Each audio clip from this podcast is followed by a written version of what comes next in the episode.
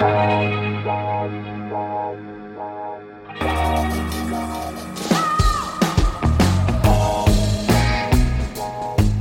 à lire, un podcast de Bernard Poirette.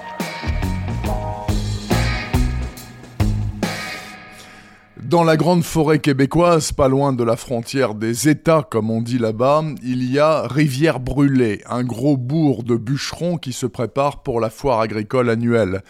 Nous sommes à la mi-août, ce court moment miraculeux, chaud et lumineux, niché au cœur de l'impitoyable hiver.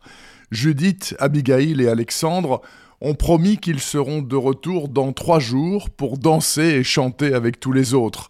Pour l'heure, les trois adolescents, qui sont les meilleurs amis du monde, sont partis camper. Ils ont pris le sentier des ravages qui démarre au bout du champ de Pete Saint-Cyr. Le père de Jude, qui les a déposés en voiture, les a regardés disparaître parmi les arbres. C'est la dernière fois qu'ils les voyaient ensemble, vivants. Ils ont monté les tentes, bu quelques bières, beaucoup rigolé, et ils sont partis se baigner dans la brûlée. C'est là, au milieu de la rivière, que les choses ont commencé à leur paraître étranges. Rien de vraiment inquiétant, mais le sentiment d'être observé. Retour au campement, rien n'avait été déplacé, rien ne semblait avoir été touché, mais on aurait dit que quelqu'un était passé par là. J'aime pas ça, a murmuré Abby, et Alex les a traitées de pisseuses. Vous fabulez, les filles, on n'est pas dans délivrance. Pas exactement, c'est vrai, mais pas très loin quand même du film terrible des années 70 qu'ils ont découvert en DVD il n'y a pas si longtemps. Alors je vous entends déjà ronchonner, ouais, encore une histoire de cinglé qui se lance avec son flingue dans une partie de safari humain. Tout faux, car la chasse en elle-même est très rapide, à peine un quart du roman. Le plus intéressant est à venir.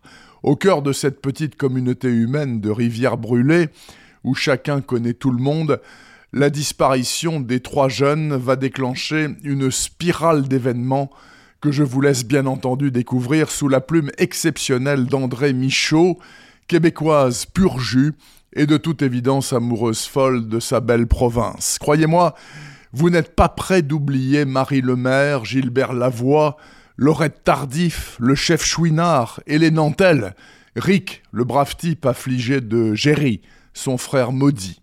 Avec eux, vous allez frémir, vibrer et bien rire aussi par moments, jusqu'au coup de théâtre final totalement inespéré. Tout cela fait de Proie un roman noir somptueux d'une qualité de scénario et d'écriture vraiment pas banale. J'ai hâte de rencontrer celle qui a écrit ça. Et coup de chance, André Michaud sera dans huit jours au festival Quai du Polar à Lyon. Proie est paru la semaine dernière chez Rivage dans la collection noire.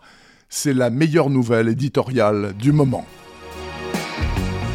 Retrouvez le podcast C'est à lire avec Bernard Poirette sur toutes les plateformes de téléchargement. Et rendez-vous sur le site bernardpoirette.fr pour vous abonner à la newsletter et être informé dès qu'un nouvel épisode est publié. Suivez toute l'actualité du podcast C'est à lire sur les pages Facebook et Twitter de Bernard Poirette.